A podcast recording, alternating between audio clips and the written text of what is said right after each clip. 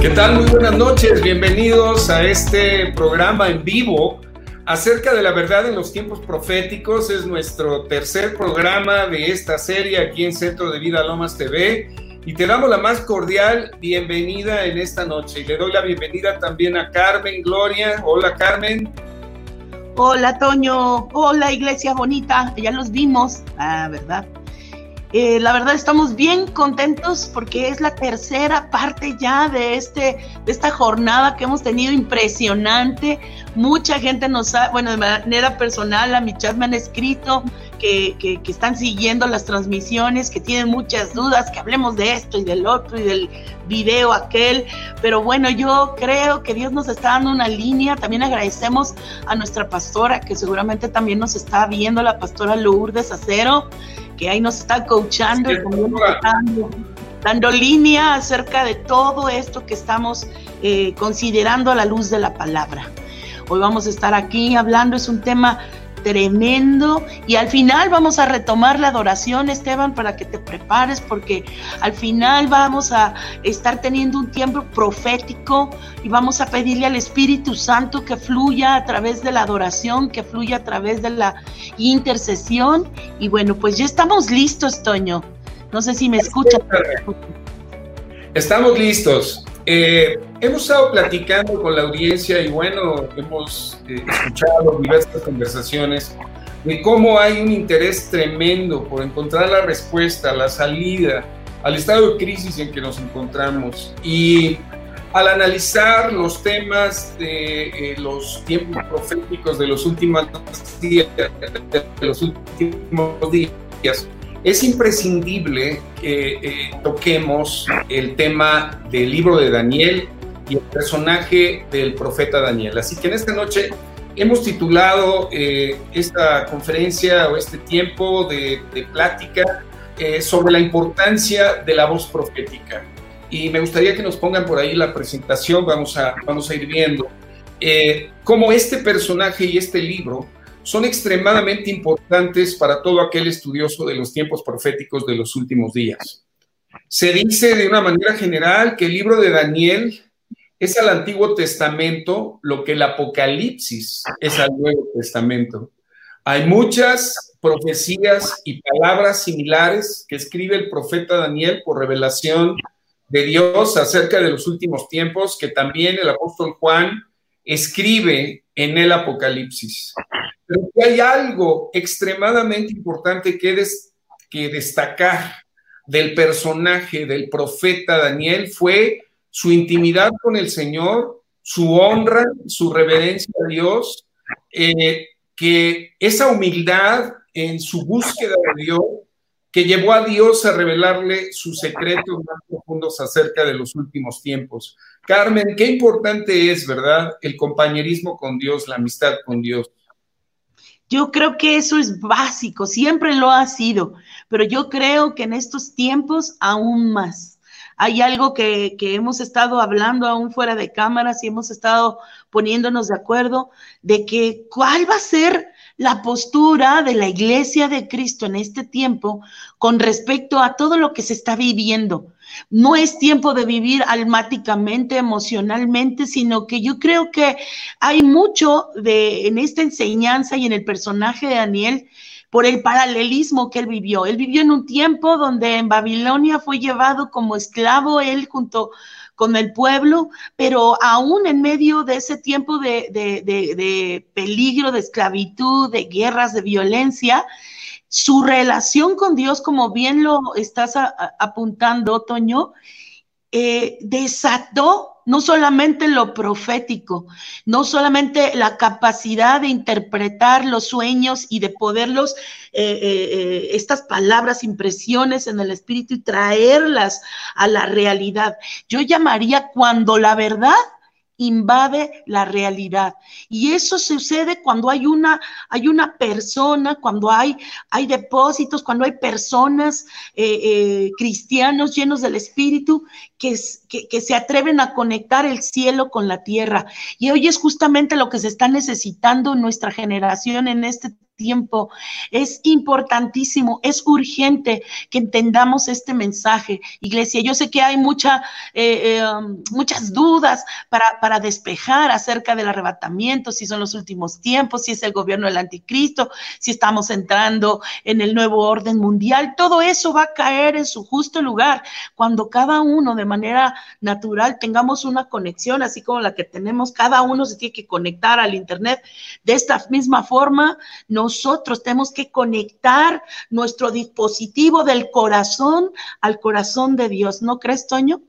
Así es. Mira, eh, el Señor lo dice en Amós 3.7, que Dios no hará nada sin que revele su secreto a sus siervos los profetas. Y parafraseando el Salmo 25.14, dice, el Señor es amigo de los que le honran y les revela sus secretos. Y vamos más allá con, con, el Señor Jesucristo cuando les dice a sus discípulos, ya no los voy a llamar siervos, los he llamado amigos, porque todas las cosas que me reveló, reveló mi Padre se las he dado a conocer. Creo que algo esencial del profeta Daniel fue ese corazón dispuesto, dispuesto a Dios y dispuesto a sus planes y a sus propósitos. Ahora, quisiéramos saber algo del profeta Daniel. ¿Quién fue Daniel? Y si tú y yo hoy estamos en medio de una crisis, eh, pues imagínate las crisis que tuvo que enfrentar Daniel siendo un príncipe eh, israelita, siendo un príncipe de la tribu de Judá. Digo, no está comprobado que, Jesús, que David fuese del linaje de David, pero venía de la misma tribu de David y de la misma tribu del Señor. Eh, el pueblo de Israel y los reyes de Israel habían caído en una pecaminosidad espantosa. Tal es así que el profeta Jeremías venía anunciando que se arrepintieran y que se volvieran a Dios, eh, si no serían invadidos por el imperio más fuerte de aquella época, que era el imperio de Nabucodonosor de Babilonia.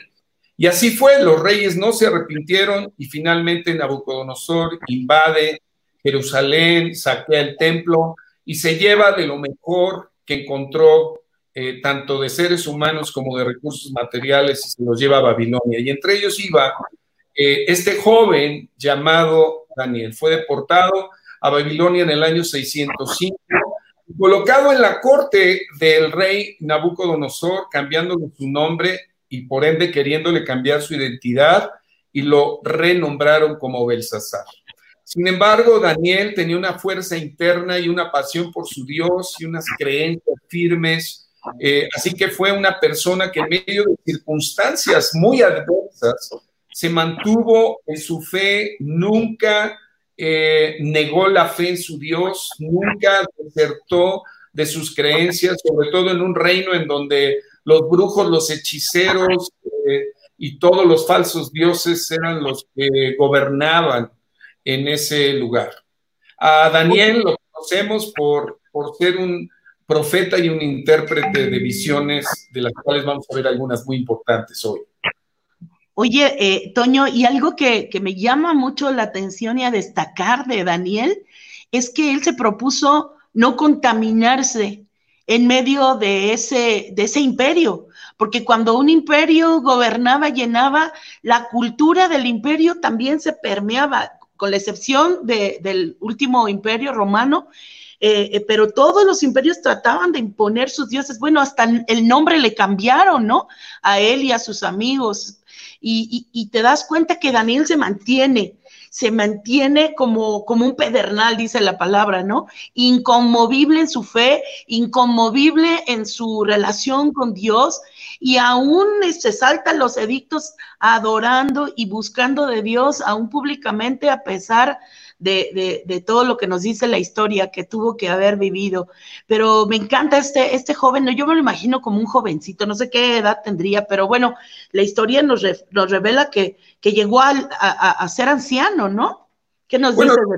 En realidad eh, se fue siendo prácticamente un adolescente y sí vivió hasta una edad eh, prácticamente octogenaria porque no solo estuvo, eh, digamos, bajo el imperio de Nabucodonosor, sino después estuvo bajo el imperio medo-persa, o sea que él conoció a los reyes del imperio que vino a sustituir el imperio de Babilonia. Y, bueno, pues entrando en materia, eh, porque hoy queremos hablar del valor de la profecía, eh, en este tiempo en el mundo y, queremos hablar de la importancia que tiene el reino de Dios y la importancia que Dios le da también a los reinos de esta tierra. Entonces vamos a hablar del sueño que tuvo Nabucodonosor ahí en Daniel 2, un sueño muy importante porque, eh, importante en qué sentido? Importante porque Dios está hablando a un rey pagano, o sea, Dios le da un sueño a un rey pagano. Eh, Nabucodonosor tenía sus reyes, tenía sus brujos, sus agoreros, tenía sus eh, dioses, perdón, dioses falsos, y, y, él recibe del Dios Todopoderoso, del único Dios verdadero, un sueño que lo trastorna, que le quita hasta el sueño. Y entonces en esa condición de, preocupación, de ansiedad por lo que había soñado, llama primeramente a todos los agoreros, brujos, encantadores y, videntes de las tinieblas que operaban ahí en su reino para que le, revelen el sueño. Y, resulta que los brujos le dicen, pues cuéntanos el sueño, rey, cuéntanos qué, soñaste para darte la interpretación. Ajá. Y entonces el rey les dice, no, a mí ya se me olvidó el sueño, solamente me quedó el efecto, que es una gran incertidumbre interna, un gran temor, una gran angustia. Así que me tienen que decir qué soñé y me lo tienen que interpretar. Entonces, pues se quedan los brujos así y le dicen, perdón, rey, pero este, eso en realidad está muy difícil. Mira, ¿por qué no nos dices lo que soñaste y lo interpretamos? Y entonces el rey les dice, no, ustedes traen puras tácticas dilatorias. O me dicen que soñé y lo que significa el sueño, o cuello, o los mando matar a todos. Y entonces eh, el jefe de la guardia, que era un hombre de nombre Arioc, de alguna manera estaba conectado con Daniel y con los príncipes que habían llegado de Babilonia, y Daniel se entera de que el rey lanza un edicto en que sentenciaba a, pues, a ser dilapidados, ahorcados, o no sé cómo los matarían entonces, toda la camarilla de brujos que estaban ahí al servicio del rey.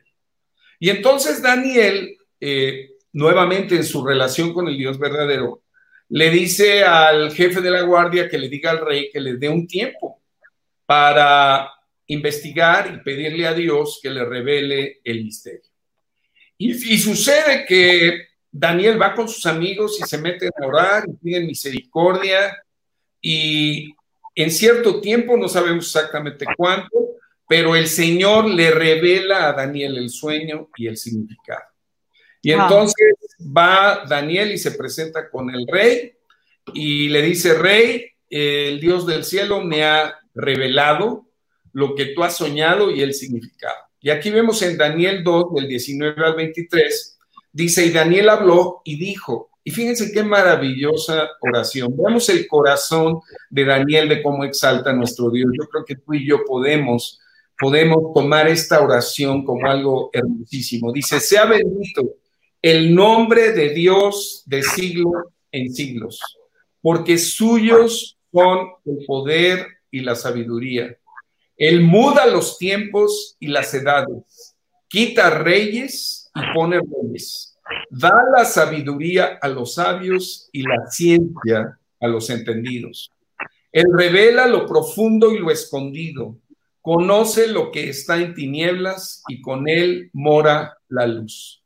Y en el 23 dice, a ti, oh Dios de mis padres, te doy gracias y te alabo, porque me has dado sabiduría y fuerza, y ahora me has revelado lo que te pedimos, pues nos has dado a conocer el asunto del rey.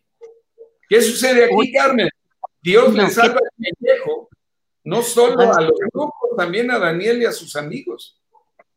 Wow, qué tremendo, me encanta esto que, que, dice Daniel, él quita reyes y pone reyes, y se lo dice ahí en la cara al rey, ¿no?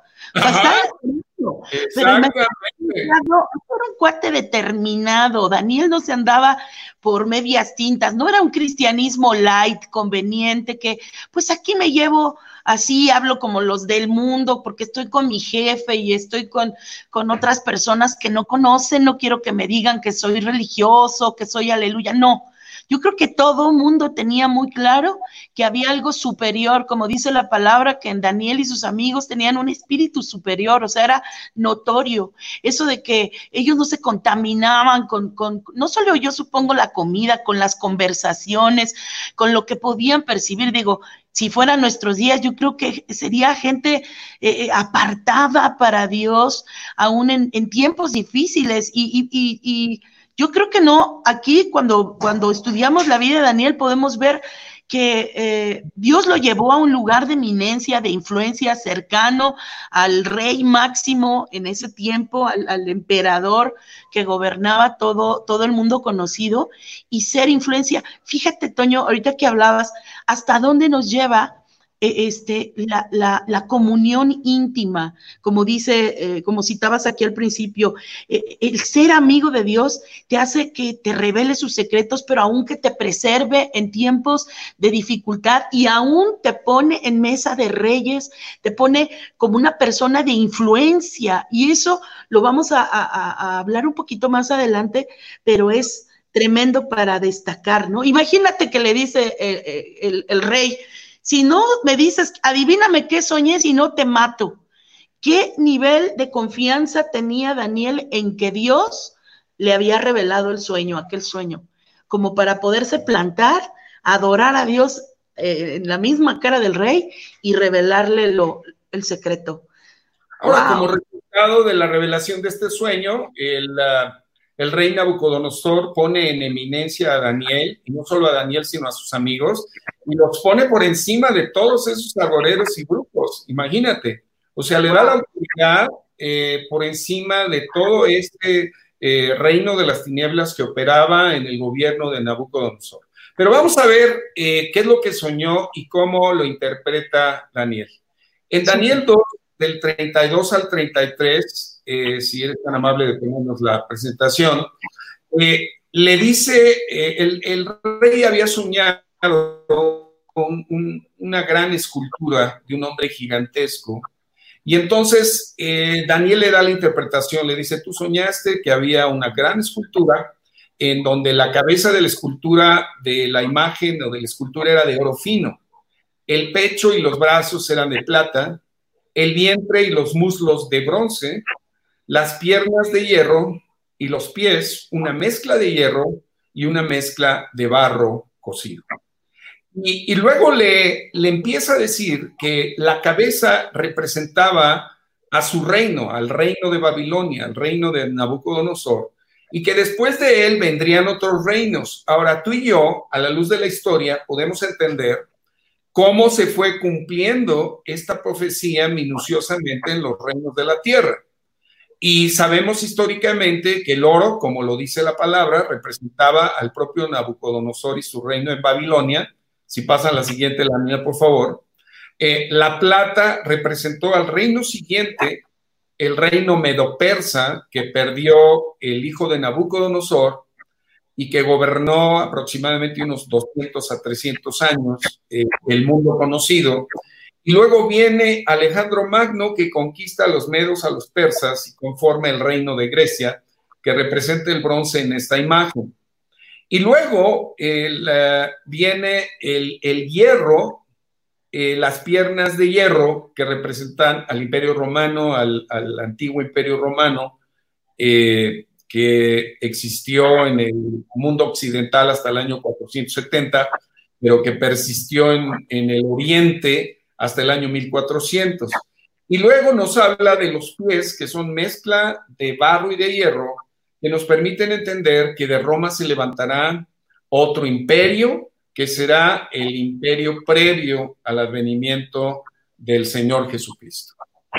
Y termina diciéndole lo siguiente en Daniel 2.44, y aquí es donde vemos cómo en tres versículos el profeta Daniel describe la historia de los reinos gentiles hasta el regreso del Señor Jesucristo y el establecimiento de su reino, eh, no solo en el milenio, sino por toda la eternidad. Y le dice ahí en Daniel 2.44, y en los días de estos reyes, el Dios del cielo levantará un reino que no será jamás destruido, ni será el reino dejado a otro pueblo. El reino de Dios desmenuzará y consumirá a todos estos reinos, pero Él permanecerá para siempre. Y es que en el sueño había visto el rey Nabucodonosor como esa gran escultura, esa gran estatua y esa gran imagen era desmenuzada por una piedra gigantesca, una piedra gigantesca que venía y quebraba la escultura que representa el reino de Dios estableciéndose para siempre, no solo eh, como ahora lo está entre los hijos de Dios y las hijas de Dios, que ya tenemos el reino de Dios en el corazón, sino que vendrá un día en el cual eh, el, Señor se establecerá en toda la humanidad. Ahora sí que ah. o no. Rey de reyes y Señor de señores, Jesucristo, la piedra angular la roca eterna. ¡Wow! Y podemos ver cómo yo me imagino como un juego de boliche, ¿verdad? las que sale disparado esa figura hablando del gobierno humano, ajá, incluyendo el gobierno del anticristo ahí en los pies, en esa mezcla de barro y hierro, en esa, eh, eh, en lo que representa esa figura bajo la interpretación profética, y ves a Jesús eh, rompiendo ese, esos reinos y estableciendo el reino sempiterno de nuestro Dios. ¡Wow! Esto está emocionante. Como dice la palabra, que Jesús es el soberano de los reyes de la tierra. O sea, el Señor es el soberano de todos los reyes. Y vemos en el siguiente versículo de Daniel 2.45, donde Daniel le dice, de la manera que viste, que del monte fue cortada una piedra, no con mano, la cual desmenuzó el hierro, el bronce, el barro, la plata y el oro. El gran Dios ha mostrado al rey lo que ha de acontecer en lo porvenir, y el sueño es verdadero y fiel su interpretación. Wow. Entonces, pues Nabucodonosor se queda ahora sí que totalmente asombrado y se postra. Y dice el propio Nabucodonosor en el verso de Daniel 2.47, dice, el rey habló a Daniel y dijo, ciertamente el Dios vuestro es Dios de dioses y Señor de los reyes y el que revela los misterios, pues pudiste revelar este misterio. Miren, hermanos y hermanas, eh, precisamente el tema de hoy lo tenemos que aterrizar en nuestra vida personal. Hoy son tiempos para que el Espíritu Santo nos esté hablando a sus hijos y a sus hijas. Hoy es el tiempo en el cual tú y yo tenemos que buscar del Señor la respuesta a los momentos que estamos viviendo, no solo en el aspecto sanitario, sino en el coletazo que este COVID-19 está trayendo a la economía del mundo. No sé si tú te has dado cuenta, pero al escuchar las noticias, tú puedes ver cómo los reyes de esta tierra, de los distintos países, están confundidos, no saben qué hacer. los pueblos se quejan de que no hay una política y una directriz clara con respecto a cómo responder a los retos y a los desafíos que esta pandemia nos está poniendo.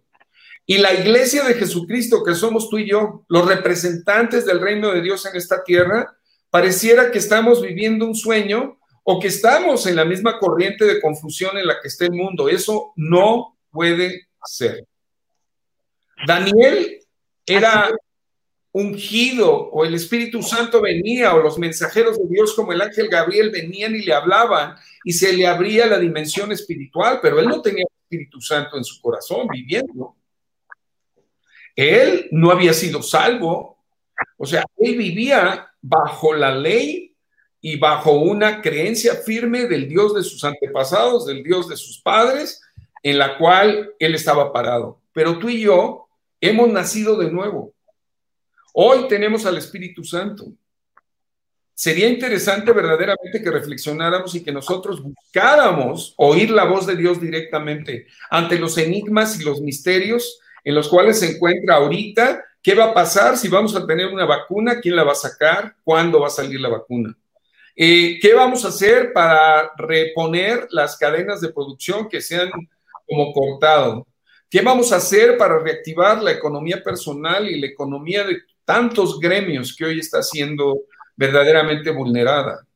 Ahí es donde tú y yo verdaderamente podemos creer y comprender que sí estamos viviendo en tiempos de crisis, pero que podemos enfrentar la crisis con la voz de Dios y la dirección del Espíritu Santo. ¿Cuál es tu opinión?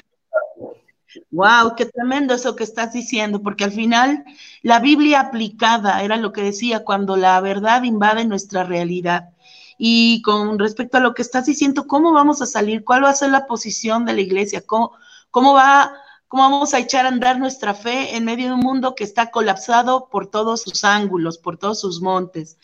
Y yo meditaba en estos días y el Señor hacía sentir a mi corazón justamente que cuando en la tierra no hay recursos para satisfacer las necesidades, cuando en esta tierra no hay eh, gobierno, no hay líder, no hay nadie que pueda satisfacer o traer respuesta a todas estas necesidades apremiantes. Esto nos habla de que solamente viene del cielo, solamente viene de Dios. Cuando no hay recursos aquí, los recursos están arriba y aquellos que sean íntimos, aquellos que hayan desarrollado madurez por el ejercicio de sus sentidos espirituales, aquellos que tienen revelación de la palabra en medio de la comunión íntima con Dios, esos van a traer respuestas frescas, estos van a traer respuestas del cielo. Sabes, estaba yo oyendo que es tiempo de orar y, eh, pedirle al Señor que nos dé una unción en la administración en la administración, no solamente en la administración económica, en la administración de nuestro tiempo, de nuestros recursos, de nuestras fuerzas. Es tiempo de replantearnos cómo vamos a salir. Pero ya no vamos a poder andar, a ver, pastor, dígame qué hago, me peino del lado derecho o del izquierdo. Como por mucho tiempo la iglesia estuvo mal enseñada y, yo me sumo a, todos esos que, que, que, que andábamos atrás y no, no, no nos no certificábamos que estábamos recibiendo de parte eh, eh, de, Dios eh, y, andábamos atrás unos de otros en un cristianismo tibio y light. Hoy tenemos que tomar la responsabilidad de lo que hemos creído en madurez, en revelación, porque nosotros, dice la Biblia, que la creación lo, lo, lo, estábamos orando la otra en la madrugada, Romanos 8, como dice, que toda la creación está gimiendo, esperando la manifestación de nosotros, los hijos de Dios, que seamos nosotros la boca de Dios, la expresión de justicia para este tiempo, no solo para nuestras propias vidas, sino aún para los que están allá afuera. Yo veo y yo siento en mi corazón que Dios va a llevar y va a empoderar a la iglesia para hacer, para entrar en lugares de influencia, en, lugares de, gobierno. Yo no sé quién está, quién nos está escuchando, pero yo suelto esta palabra que tú que tienes esa inquietud de, de desarrollar una estrategia que has estado ahí escribiendo aquí en, en medio del encierro para llevarlo al gobierno, a, algún municipio. Sabes, Dios te va a poner en los momentos de contacto, como lo hizo Daniel. Él solo oraba a Dios y yo me imagino cómo, cómo los cielos se abrían y él era trasladado a lugares de influencia en el espíritu hasta que su cielo, hasta que el cielo invadió la tierra. Y yo creo que eso es lo que estamos llamados nosotros. Y más allá de que suene fantasioso, oye, yo creo que esta realidad, Toño, no sé si te parece, supera la ficción. Supera la ficción, este, por ahí hay algunos programas que hablan acerca de, de, ficción, dicen, pues la verdad es que ya nos quedamos cortos con lo que se está viviendo. Y mucha gente lo que está haciendo es que evade la realidad. No, no quiero, yo mejor me quedo en mi casa. Yo creo que cuando salgan de la cuarentena muchos tendrán ese, ese síndrome, ¿no? Como si de Estocolmo, de que te quieres quedar secuestrado, prefieres quedarte en tu casa que salir a conquistar. Pero yo creo que aquellos que estamos eh, eh, de verdad siendo sacudidos aún en medio de este fuego de prueba, estamos desarrollando una capacidad de oír diferente, una capacidad de creer maduramente y estamos recibiendo, y yo lo oro y lo declaro así, una revelación muy directa de parte de Dios como Daniel en su tiempo. Ahora, mira, eh, Daniel fue clave eh, en la cercanía al rey Nabucodonosor y la influencia que tuvo sobre ese reino, como lo fue también en su momento José, el soñador, cuando fue llevado a la presencia de Faraón y le explica también el sueño que había tenido. Y ahí el Faraón lo coloca en un lugar de eminencia.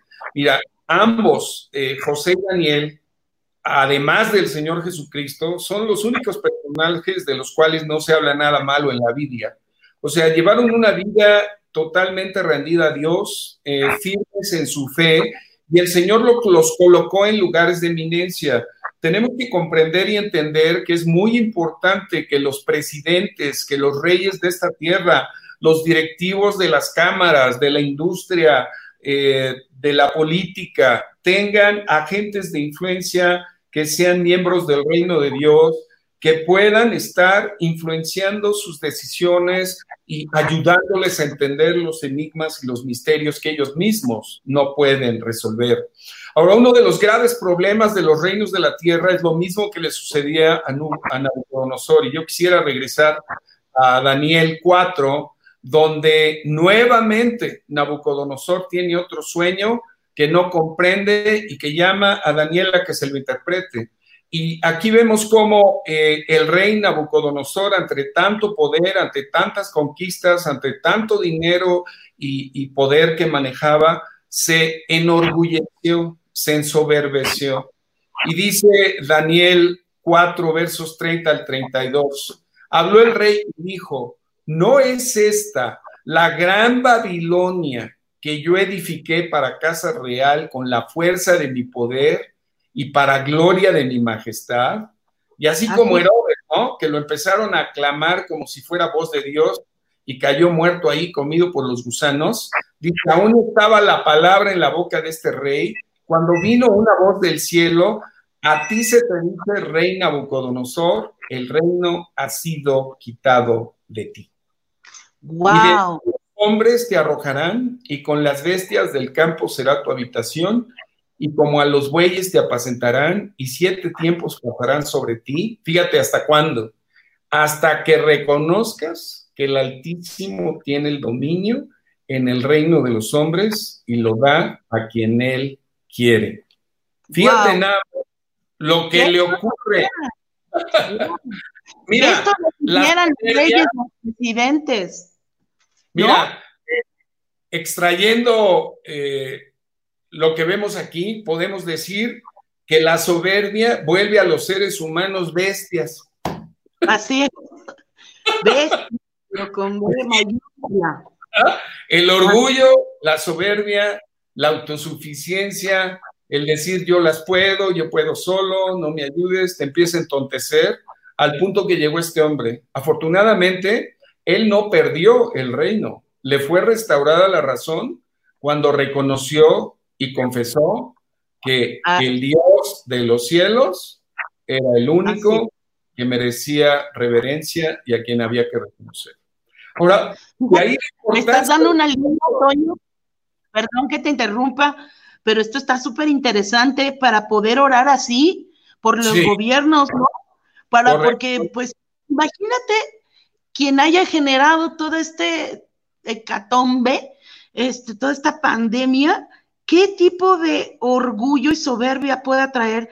Pero si nosotros oramos, ¿verdad? Hasta que reconozcan que el Altísimo tiene el dominio del reino de los hombres y empecemos a orar de esta forma, wow, probablemente, ¿verdad? Sea, sean movidos como lo fue Nabucodonosor, siendo el, el, rey más alto sobre la tierra, pues siempre el Señor es el Altísimo, por eso es el, el, el León. Él está por sobre todos los gobiernos. Aquellos que piensan que el Señor está en conflicto con el diablo y es una lucha, y hay gente que tiene un cristianismo con una revelación tan corta, donde piensan que Jesús está en un ring con el diablo. Esto no es así, mis amados. Nuestro Dios es es infinitamente más alto que lo que cualquiera otro, que cualquier espíritu, que cualquier plan. Así que estamos en las manos de aquel que conformó el cielo y la tierra. Y él quita y pone reyes y también puede cambiar gobiernos. Pero ¿qué nos, qué nos corresponde a nosotros? Orar tener el corazón como lo tenía Daniel, de estar intercediendo eh, eh, constantemente para que eh, seamos como ese muro de contención en medio de esta generación. Amén. Mira, eh, yo creo que es una reflexión muy importante para los hijos de Dios este, estos ejemplos, eh, tanto del profeta Daniel como de los reyes con los cuales él tuvo influencia. Yo creo que todos y cada uno de nosotros tenemos acceso a personajes que hoy están en esferas de influencia importantes en el gobierno, importantes en las empresas, importantes en los distintos eh, lugares en donde se ejerce el gobierno y se toman decisiones importantes. Eh, necesitamos creer que nosotros somos la voz de Dios en la tierra. Pero si nosotros no estamos verdaderamente en esa comunión con Dios y con el Espíritu Santo, entonces nuestros oídos están cerrados y a veces ya no vamos a distinguir si es Dios el que nos está hablando o es el mundo y sus noticias los que nos están hablando, porque no hemos guardado el corazón a la influencia del miedo, a la influencia de la duda, a la influencia de la incredulidad. Entonces viene una especie de contaminación que en realidad no ayuda a nada. O sea, hoy es el día en el cual tenemos que retomar nuestra vida con el Señor y el privilegio de poder tener al Espíritu Santo, para poder oír su voz e influenciar a las personas que hoy están tomando decisiones que trascienden a comunidades enteras. Hoy se requiere de la creatividad espiritual, de la inteligencia espiritual, de la sabiduría espiritual de los hijos y las hijas de Dios, para que bajen los proyectos del cielo conforme a la necesidad de hoy y, se tome un nuevo rumbo que pueda traer beneficio y bienestar a toda la sociedad. Ahora déjame nada más terminar con, con cómo termina el reino de Babilonia. Un capítulo después, ya desde el punto de vista de la historia, estamos hablando como de 40 o 50 años después de que había llegado Daniel con el rey Nabucodonosor. Está ya ahora en el gobierno Belsasar. Si me ponen la lámina, por favor, la lámina 13. Aquí vemos en el capítulo 5 que eh, parece que fue el hijo de Nabucodonosor el que entró a gobernar. Y este hombre era tan soberbio, pero sobre todo tan eh, blasfemo, que en una de sus fiestecitas manda pedir todos los los utensilios que se habían robado del templo de Jerusalén, todos los utensilios consagrados al Dios de los israelitas, y los empieza a usar ahí para su fiesta. Y entonces, en una actitud de, total eh, falta de respeto, entonces el Señor escribe en la pared un mensaje que pone a temblar al rey eh, Belsasar. Y entonces nuevamente la esposa se acuerda que había un profeta ahí en el reino que descifraba los misterios y mandan llamar a Daniel nuevamente. Y entonces Daniel da la interpretación a este mensaje escrito sobrenaturalmente en la pared, en ese lugar de ese festejo bacanal eh, fuera de, la, de toda conciencia y de respeto a Dios. Y le dice, esta es la interpretación del asunto. Mene significa con todo Dios tu reino y le ha puesto fin. Tekel, pesado has sido en la balanza y fuiste hallado falto. Pérez, tu reino ha sido roto y dado a los medos y a los persas. Y esa misma noche muere Belsasar y Babilonia cae bajo la autoridad y el gobierno del reino medo-persa y Darío, Darío gobierno y a Dios. Estamos hablando. ¿Cómo Daniel trasciende dos imperios? ¿Cómo Daniel es, librado no solamente de los leones, del, del, fuego, de la mano de Nabucodonosor, que está medio loco, a veces era muy creyente y de repente se ponía todo eh, como bestia, bien decías, y de pronto, pues ya ves que está en otro imperio. Imagínate, este, esto nos habla que los que los íntimos son los que trascienden los malos tiempos. Los íntimos somos llevados de gloria en gloria, de victoria en victoria. Eso, de eso se trata eh, esta historia. Qué tremendo. Ahora, ¿cómo podemos ser agentes de influencia, de influencia en esta sociedad? Pues siendo íntegros, es decir, no transigiendo a nuestras convicciones porque no podemos eh, ser parte del reino de Dios y transigir y seguir en los negocios medio turbios y, creyendo que el que no tranza no avanza. Exacto. Eh, en fin, eh, en las maneras o en las formas del reino de este mundo. ver. Perdón, Toño, se cortó un poquito, te friseaste y eso que estabas diciendo está súper importante. ¿Puedes volverlo a decir? De que pues no podemos ser hijos de Dios y estar mezclados y bajar nuestros, nuestros estándares de santidad. Este, no podemos poner en riesgo eh, eh, no, el negociar con nuestros principios, con nuestros valores. Eso no se puede negociar, eso es innegociable. O sea, eso nos tiene que caracterizar enteros como, como hijos de Dios. Pero tú lo claro, Es una determinación del corazón, así como lo hicieron Daniel y sus amigos de no contaminarse con la comida del rey de Babilonia en el corazón de nosotros debe estar esa determinación que, que nos lleva un tiempo llegar a eso, porque eh, venimos de, una extracción totalmente del mundo, el Señor nos ha limpiado del pecado, el Señor nos está eh, revelando su palabra para poder empezarla a vivir. Eh, yo platico y oro con varias personas y me encuentro que hay personas de una gran vida de oración, pero de muy poca palabra y de muy poca palabra eh, revelada y creída y puesta en práctica. Y, creo que la única manera de nosotros comprobar que la palabra de Dios funciona es llevándolo a cabo. Y ahí es donde empieza a conformarse un testimonio de vida que va llevando fruto, que va impactando a la comunidad, comenzando con tu propia familia, cuando ven congruencia en, en ti, cuando te ven a ti inclinando la cabeza en el comedor, y poniendo a Dios por encima de ti para agradecerle que tienes comida gracias a Él y no gracias a tus habilidades ejecutivas, pues ahí es donde vamos eh, metiendo al reino a las, a las personas que, que tienen, con las que tenemos nosotros influencia alrededor, hasta que llegue el punto en el cual podamos influenciar a reyes. Eh, hay un eh, presidente hoy muy importante en el mundo que tiene a su lado como vicepresidente a un cristiano de buen testimonio. Entonces ahí vemos pues a alguien que es un tipo de Nabucodonosor, que tiene un asesor que está de una u otra manera influenciando las decisiones a favor del pueblo de Dios, a favor de Israel. Entonces, eh, qué importante es que nosotros estemos eh, orando por, por esos ministros de Dios que entren a las esferas de gobierno. Mira, ¿qué es esto? Ahorita que estabas hablando, no sé si lo pueden ver en la cámara. Te aseguro que muchos y muchas, sobre todo las mujeres, tenemos un artefacto similar a este o a este. Y tú vas a decir, ¿qué te pasa, Carmen? Ahorita, te, ahorita voy a tratar de aterrizar mi idea de lo que estás diciendo, Toño. Justamente, no salimos a la calle porque no nos queremos que contaminar, no nos queremos contagiar. Y te aseguro que tú como yo, que estoy así de repente medio, medio como ya me conocen, bueno, Rocío, a mi familia, cuando hemos tenido que salir aquí a la, a la, puerta y, tengo una estación de descontaminación a la puerta de mi casa y lavamos las verduras igual que tú y estamos haciendo de todo para no contaminarnos. Imagínate si eso es en lo natural que estamos nosotros tratando de quedar libres de este contagio, de este, de este virus.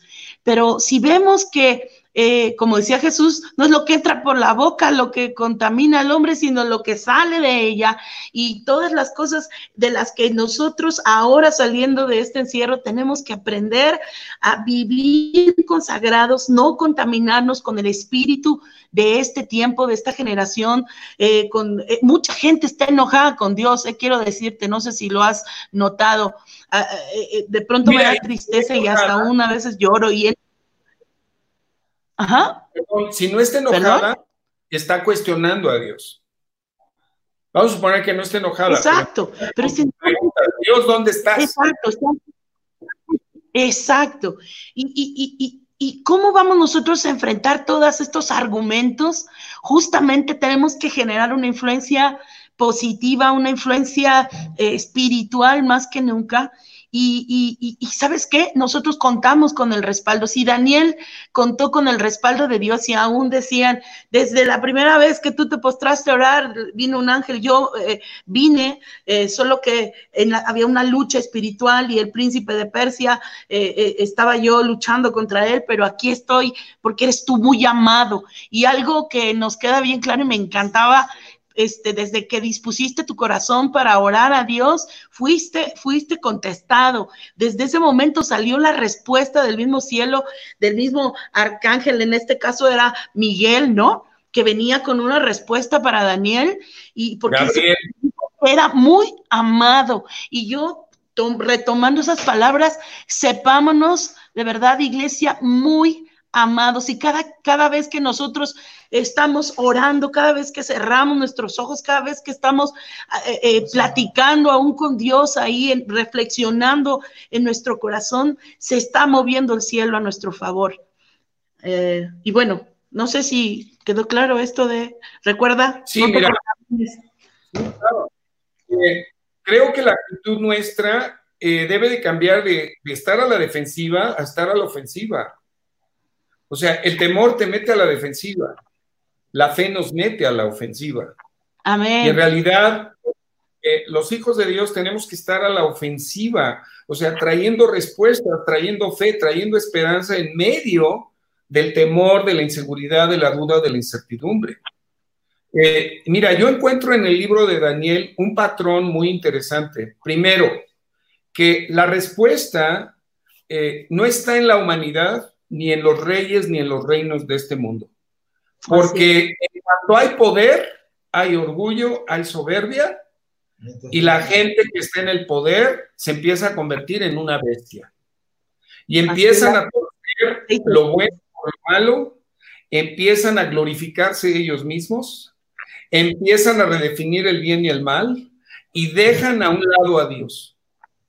La respuesta no está ahí, y Daniel nos lo dice claramente pero nos da también una promesa que el Dios de nosotros es el Rey de Reyes, el Señor de Señores, y Él va a enfrentar a la bestia, a la última bestia que es el anticristo, y al falso profeta y al propio Satanás, para establecer por la eternidad su gobierno y su reino. Fíjate que Daniel, Daniel vuelve a tener, pero ahora él tiene un sueño en el capítulo 7 y ve a cuatro grandes bestias, nuevamente reyes de la tierra, si vamos a la lámina 14, Daniel sueña cuatro grandes bestias y dice, son cuatro reyes que se levantarán en la tierra, pero dice que después recibirán el reino los santos del Altísimo y poseerán el reino hasta el siglo eternamente y para siempre. Dice, entonces tuve deseo de saber la verdad acerca de la cuarta bestia que era tan diferente de todas las otras, espantosa en gran manera, que tenía dientes de hierro y uñas de bronce que devoraba y desmenuzaba, y las obras hollaba con sus pies. Y esta cuarta bestia es el anticristo. En el verso 23 al 25 dijo así, la cuarta bestia será un cuarto reino en la tierra que será diferente de todos los otros reinos y a toda la tierra devorará, trillará y despedazará. Y los diez cuernos significan que de aquel reino se levantarán diez reyes y tras ellos se levantará otro, el cual será diferente de los primeros, y a tres reyes derribará y hablará palabras contra el Altísimo, y a los santos del Altísimo quebrantará y pensará en cambiar los tiempos y la ley. Ese espíritu ya lo estamos viendo operar en los reyes de la tierra Dice, y serán entregados mano hasta tiempo y tiempo y medio tiempo. Y aquí nos habla de los tres años y medio de la gran tribulación. Y, de, la, y de la famosa marca de la bestia. Oye, Toño, y respecto ahorita me está saltando una duda. Bueno, eh, nada más quiero que me aclares. No es así que el, eh, la figura del anticristo, la, la personificación del hijo de iniquidad, ese se va a revelar hasta que la iglesia previo sea arrebatada, ¿no? es correcto. Una vez en el, después del es que se revela. Por, contestando a que hay muchas preguntas que nos dicen, no voy a decir nombres, si fulano de tal es la bestia, que conocen uno que es el 333, que porque es medio bestia, y bueno, andan asociando a, a cuanta gente y, figuras que están en la política y figuras que están empresarios, que también se están moviendo en un espíritu muy oscuro, yo diría que ya están eh, moviéndose en un espíritu, en una actividad, en una atmósfera de anticristo que desde, eh, desde siempre, desde la historia de la iglesia ha existido eso. Es un espíritu que se mueve, pero ya la persona como tal, esa va a ser revelada una vez que nosotros, a que tú te vas y a que yo también nos hayamos ido con el Señor, y entonces se conocerá. De acuerdo a lo que estás diciendo, justo aquí en Daniel. Es correcto. Sin embargo.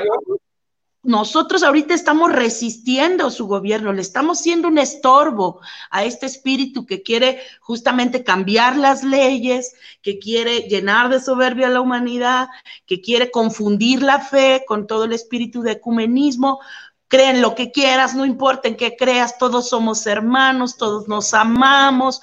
Hoy van a salir muchas canciones en internet de We are the world, we are the people y, cosas muy bonitas que nos van a hacernos abrazar fraternalmente, pero cuida que ese abrazo no comprometa tu fe en Cristo. ¿No? Es correcto, es correcto. Ahora, en la semana de la tribulación y de la gran tribulación, habrá gente que se convierta al Señor. ¿Por qué? Porque estarán los 144 mil de las 12 mil de cada una de las tribus de Israel. Híjole. no sé si ustedes me oyen, pero se... se... Me fricié, ok. Eh, en el tiempo de la última semana de siete años. Fíjate, Toño, que ahorita se frició un poquito, justo cuando estamos llegando al punto este, álgido de la conferencia de. Pues en el nombre de Jesús declaramos que los aires se abren y que no nos tapa la voz el espíritu del anticristo. Declaramos que ese espíritu está derrotado y derribado de la vida de la iglesia declaramos que somos una iglesia activa. Eh, yo nada más quiero cerrar con, con una visión del triunfo de Cristo sobre el anticristo, sobre el falso profeta. O sea, no importa lo que suceda, Cristo ya venció. Y esto nos lo dice el propio Daniel en el verso 26 y 27 de Daniel 7. Dice, se sentará el juez y le quitará su dominio al anticristo para que sea destruido y arruinado hasta el fin. Y que el reino y el dominio y la majestad de los reinos debajo de todo el cielo se ha dado al pueblo de los santos del Altísimo, cuyo reino es reino eterno y todos los dominios le servirán y le obedecerán. Hermanos y hermanas, estamos hablando palabra profética pero que hoy puede cumplirse en tu vida y en la mía, porque hoy estamos viviendo una crisis que jamás habíamos enfrentado y estamos puestos aquí para ser parte de la solución y del avance del reino y para ver el mover sobrenatural de Dios a nuestro favor, que nos va a sacar de esta condición, no solo a nosotros y a nuestra familia, sino a nuestra propia sociedad. Y yo quiero decirte algo, que la roca, la roca que desmenuzó esa escultura que vio Nabucodonosor, que representa los reinos de la tierra, es Jesucristo. Cristo es la roca espiritual de la cual bebemos tú y yo. Cristo es la piedra angular de su iglesia. Cristo para nosotros es la piedra preciosa, pero para los que no le creen y no le obedecen es piedra de tropiezo que hace caer a muchos. Cristo es la roca que desmenuzará los reinos de este mundo, porque Él es la cabeza de un reino inconmovible que permanecerá para siempre. Pero tú y yo hemos sido llamados para ser reyes y sacerdotes y para reinar en esta tierra desde hoy. Hermano, hermana, salgámonos de la apatía, de la pasividad, del miedo, del temor, y metámonos como fue Daniel a orar, a orar y a orar. Si tú revisas Daniel 9, que espero que con lo que hemos hablado Carmen y yo hoy te, te quede el gusanito de leerte completo el libro de Daniel. En Daniel 9, estando él intercediendo por su pueblo, pidiendo perdón por los pecados de su pueblo y de su sociedad, vino Gabriel con el mensaje de los últimos tiempos y le dio la revelación de las 70 semanas. O sea que es en esta actitud de Dios, de donde yo vamos a sacar las fuerzas, la sabiduría, la inteligencia para salir adelante de esta crisis. Carmen. Tremendo, que hace más de 2.600 años, ¿no? Ya estaban hablando de nosotros, ya estaban aquí en Daniel 7, que eso, qué tremendo. Ya estaban desde hace 2.600 años tomándonos en cuenta nosotros como un ejército militante, como una iglesia ofertante más que demandante, como una iglesia de íntimos, de íntegros, de gente valiente, gente que no se raja, como dice nuestra pastora, ¿verdad? Gente madura en nuestra fe, que ya no estamos chiquitos. Sí, adelante. Haznos el resumen de la importancia que tiene la voz profética hoy para nosotros como iglesia y como individuos y como hijos de Dios pues justamente eh, es un tiempo, a veces vemos como el ministerio profético muy como, como de los rockstars del Evangelio, ¿verdad? Donde ven gente en una nube, pero como, como eh, eh, Pablo decía, que profeticen, que, profeticen todos. Esto es importante. Ahora, podemos entender que hay niveles en, en, el mover profético hoy en día en la iglesia y que tenemos que aprender a identificarlos, porque no todo aquel que viene hablando en el nombre del Señor es de Jesús. Dice que probemos a los espíritus. Hay muchas, hay muchas... Eh, mucho de la doctrina y enseñanzas con respecto a esto está muy difícil como concentrarlo, pero tenemos que aprender a diferenciar estos cuatro niveles y los voy a mencionar. Por un lado está el espíritu de profecía. Hay personas que cuando entran a una atmósfera profética, cuando el espíritu de Dios está en medio de un tiempo de adoración, en un tiempo en la iglesia, empiezan a profetizar, pero no necesariamente tienen un don de profecía. Ese es el segundo nivel, es el don de profecía. Dice, es uno de los dones del espíritu de, de, de revelación, inspiración. Esto es muy importante.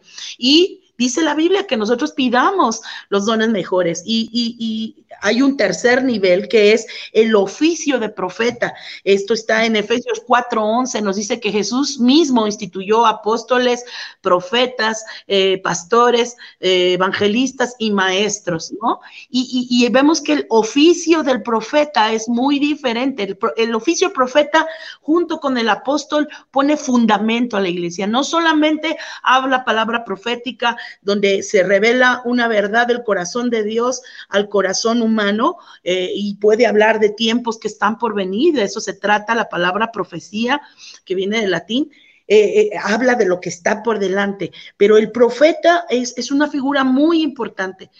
no, ¿Por qué le estamos diciendo eso? Porque están abundando hoy este, ministerios y videos acerca de gente que llaman apóstolos, se llaman profeta, y ahí vemos a muchos eh, eh, cristianos que se quedan adormecidos y muchos de ellos no tienen un fundamento claro o están fluyendo en un espíritu de error o de sensacionalismo. Tenemos nosotros que discernir esto. Y por último vemos el nivel más alto del mover profético, que es la palabra de Dios, que es la palabra profética es, la palabra certera, esa no hierra, esa no se equivoca.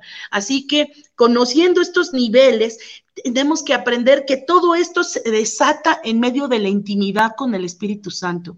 En medio de esa intimidad y, valga el paralelismo con la vida de Daniel, eh, fue donde se desató. Él no pidió profecía, él solamente quería conocer el corazón de Dios. Pero entonces esa esencia, ese poder empezó a despertar en Daniel, el poder interpretar este, sueños, el poder ser promovido a lugares más altos. Así que, pues yo te invito que en este tiempo, como es, Toño, que tengamos un tiempo de oración para que seamos conectados al corazón de Dios. Eh, y no es por lo que tú ores o lo que yo ore, sino como iglesia en este momento vamos a buscar y a profundizar en el corazón de Dios y pedirle, Señor, a la luz, Señor, de, de, las escrituras, lo que está revelando al corazón, todo esto que nos enseñaba Toño acerca de la vida de Daniel, movido por tu espíritu, Señor. Sabemos que está impregnando nuestras vidas, sabemos que está sacudiendo de nosotros todo temor, sabemos que está sacudiendo toda religiosidad, toda inmadurez. Ya no podemos ser los cristianos movidos solo por emociones. Yo en lo personal he sido desafiada, yo soy muy apasionada y a veces esa pasión puede hasta arrebatarme, ¿no? Eh, teniendo una corta mecha, pero no podemos ser así. Ahora es el Espíritu de Dios el que tiene que gobernar nuestra vida, el que nos quiere conectar. Y yo te voy a pedir que cierres tus ojos y también, Toño, eh, vamos a ir eh, orando en tiempos por esto.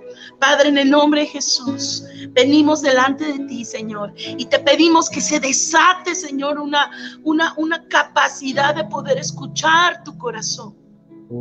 Dile, Señor, llámale por su nombre, dile Jesús, Jesús, Jesús, Señor. Señor, que el, orgullo, como cantábamos hace un rato, no nos saque de tu jardín. Que la arrogancia, que la soberbia, Señor, no nos saque, Señor, de tu presencia, Señor. Necesitamos de ti, Señor, en esta noche. Levanta tus manos ahí en tu lugar y dile, Señor, levantamos nuestras manos, Señor, tal como Daniel lo hacía, Señor, sabiendo que era respondido y muy amado del cielo, Señor. Oh,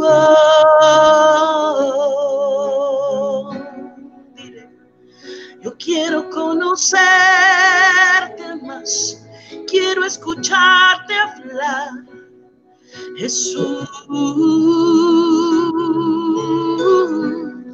Dile Yeshua, Yeshua.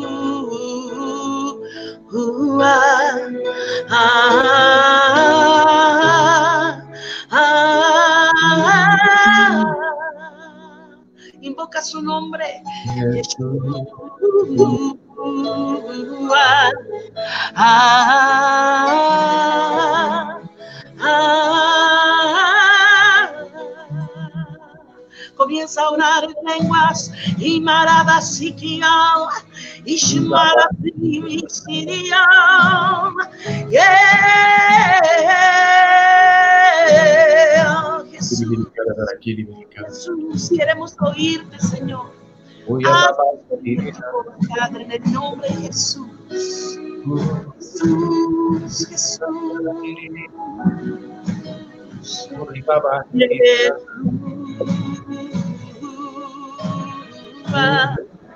Espíritu Santo, lo escucho, lo escucho en mi corazón, la palabra intimidad yo desato lo profético, dice el Espíritu Santo, en aquellos que me buscan, en aquellos que intiman, en aquellos que en lo secreto hacen a un lado los afanes diarios y buscan mi corazón. Tú eres muy amado, dice el Señor, tú eres muy amado.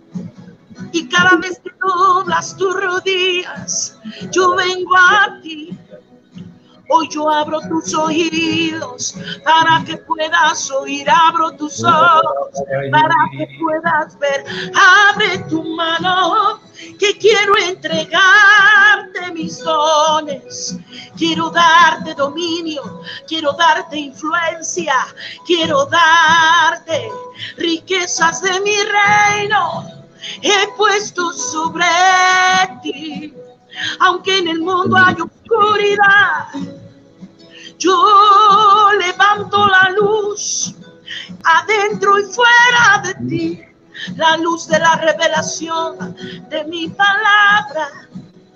Señor, hoy caminaremos a la luz y a la revelación de tu palabra, Padre. Lámpara, Señor, será nuestros en el nombre de Jesús. En el nombre de Jesús, te adoramos que adoramos Cristo. Oigo tres palabras, revelación, intimidad, madurez. Eso es lo que yo estoy formando en ti, iglesia, dice el Señor. Revelación de mi palabra, eso es para aquellos que se deleitan en mí, que comen de mi pan. Intimidad, para aquellos que han hecho de mí su mejor amigo.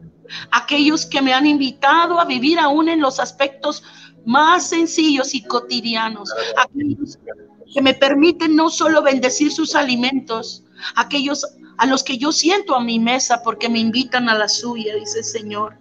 los íntimos, son aquellos a los que les doy a conocer mi pacto, mis secretos muy guardados, mis tesoros en la arena y en la, y en la nieve, dice el Señor. En el tiempo de calor abrasador y en el tiempo de frío, yo te revelaré mis secretos muy guardados, te dice Jesús. Y madurez, madurez. He aquí que este árbol es tiempo de que dé frutos y ha sido limpiado para que lleve más frutos, frutos maduros que el mundo pueda comer de ti, dice el Señor. Amén. Amén, amén. Padre, en esta hora, en esta hora vamos en contra de todo aquello que ha querido ahogar tu voz en la vida de mis hermanos y hermanas. Señor, voy en contra de todo temor, duda, incertidumbre, confusión, Señor, desánimo, desesperanza, Padre, que ahoga tu voz en la vida de tus hijos. Padre, hoy declaro abiertos los oídos, abierto el corazón, Señor, a la sensibilidad del Espíritu Santo para oír la voz para estos tiempos. Señor, hoy necesitamos, Señor, oír claramente tu voz para tomar las decisiones que reencaminen nuestras vidas a tus propósitos, a tu prosperidad, a tu salud, a tu buena voluntad para cada uno de tus hijos. Padre, Señor, hoy todo despropósito, toda desatención a tu palabra a causa de las noticias, a causa, Señor, del ambiente de enfermedad y de tristeza y de pobreza que ha generado esta pandemia, Padre, hoy lo hacemos a un lado para volvernos, Señor, de todo corazón a ti en oración y en adoración, de manera que podamos escuchar de ti lo que tienes para cada uno, para esta hora y para este momento. Declaro, Padre, que tu Espíritu Santo hoy Despierta a tu pueblo, Señor, a ser agentes de influencia y especialmente oro por todos los empresarios, por todos los profesionistas, por todos los comerciantes, por todos los hombres y mujeres que hoy, Señor, están al frente de sus hogares y al frente de compañías, de empresas, de negocios de diversos tamaños. Padre, que tú le des las estrategias del cielo Señor, para poder avanzar y salir adelante de esto que ha provocado el coronavirus. Padre, y también te pido que tú despiertes a tus agentes de influencia para que vayan y sean voz ante los reyes, ante los gobernadores, ante la gente que hoy está en eminencia, de manera, Señor, que puedan salir de la propia confusión en la cual ellos están, en el propio eh, desorden, Señor, y en la incertidumbre de no saber qué hacer ante un reto tan grande. Padre, en el nombre de Jesús pido también por cada persona que nos esté oyendo ahora mismo, que nunca le ha dicho a Jesucristo, sé mi Señor y Salvador. Si tú eres una persona en ese estado, hoy repite conmigo, Señor Jesús, Señor Jesús, quiero que tú seas mi Señor y mi Salvador. Quiero que me metas a tu reino de justicia, de paz y de gozo. Hoy te reconozco como mi Señor. Te entrego mi vida. Sé que tú viniste a morir por mí en la cruz, a pagar por mis pecados para darme una nueva vida, la vida en tu reino, que es de justicia, de paz, de gozo, y que tiene también el regalo de la vida eterna. Padre, en esta hora, Señor, te recibo como mi Salvador, mi libertador, mi sanador. Y te doy a ti la gloria y la honra por lo que estás haciendo en nuestras vidas. Te damos gracias, Padre. Te bendecimos. Señor, te pido que mis hermanos y hermanas nos metamos a tu palabra y nos metamos a buscar tu rostro para recibir de ti, Señor, la palabra que necesitamos. En el nombre de Jesús. Amén. Le pedimos a Esteban. Escuchen, escuchen, aquí estoy recibiendo aquí una, una directriz de nuestra producción. Se nos está yendo el tiempo muy rápido, Toño. Pero me dice, eh, aquí tengo una instrucción que fluyamos en la adoración a otro nivel, adoración profética. Y acuérdense que la adoración a otro nivel, en un nivel de verdad de reino, eh, eh, esto establece el reino de Dios. Por eso es tan importante la adoración en este tiempo, mis amados. La adoración ya va a dejar de ser esa musiquita ambiental, ¿verdad? Para que nosotros podamos, pues, pasárnoslas bien. No, la adoración no es música ambiental. La adoración tiene que dar una directriz porque la adoración establece. Es un arma poderosa que nosotros tenemos que usar en este tiempo. Y no sé si está por ahí Esteban y si se pueda ya preparar porque se va a desatar una unción profética en este cierre de programa, porque necesitamos, mis amados, y esto es una palabra también de parte del Espíritu Santo, que tenemos que llevar nuestra adoración a otro nivel. Así que tómate más tiempo de, de enaltecer, de exaltar, de hablar del Dios poderoso. Adoración no necesariamente con música, si tú no tienes eh, habilidades musicales, pues pon un disco o póstrate, nadie te está escuchando, estás encerrado ahí en tu casa, ¿sabes? Es importante llevarlo a otro nivel. Y bueno, ¿estás listo para ir a otro nivel, Esteban? Yo desato, escucha bien lo que vamos a desatar Toño y yo sobre ti, y lo hablamos hace rato, ¿verdad, Toño? Así que ponemos nuestras manos sobre tu cabeza, eh, eh, en el espíritu en esta hora y desatamos una unción para tu generación, Esteban, donde no nada más cantarán canciones con hermosas voces, con hermosas melodías, sino serán poderosas. Y esas alabanzas y adoraciones que saldrán de tu corazón van a abrir los cielos y van a establecer el gobierno del, y el reino de Dios. Siempre detrás de un gobierno viene un tiempo de adoración y lo pudimos ver en nuestra nación cuando hubo un cambio. Pero ahora ponemos una adoración al único Dios verdadero y comienza a fluir en ese nivel nuevo, hijo, en el nombre de Jesús. Y ya nos nosotros, ¿verdad, Toño? ¿Alguna cosa más? No. Nos escriban. Escríbanos, ¿dónde están los amigos? Y gracias a los que escribieron, los saludamos.